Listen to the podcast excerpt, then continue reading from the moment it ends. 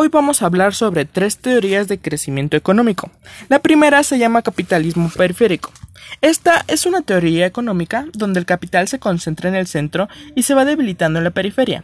Algunas características en el centro son mayor producción, más industria y mayor crecimiento.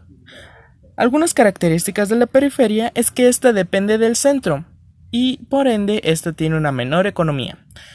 La segunda se llama modelo clásico. Esta teoría económica está basada en los mercados libres y que los precios se ajustan a la oferta y demanda de los productos. Algunas características son que la economía no recae en el Estado, sino en el mercado, y que los precios se ajustan a la oferta y la demanda que estos tienen en el mercado. La tercera se llama ciclos económicos. Esta hipótesis está basada en el comportamiento de la economía, donde si sobra mucho de un producto, este vale menos de lo que vale si hay poco. Esta tiene cinco etapas. La primera se llama crisis, donde hay un exceso de producción y baja el precio de este. La segunda es recesión, se deja de producir. Depresión, en esta hay un estancamiento. Luego sigue la recuperación, donde se vuelve a producir.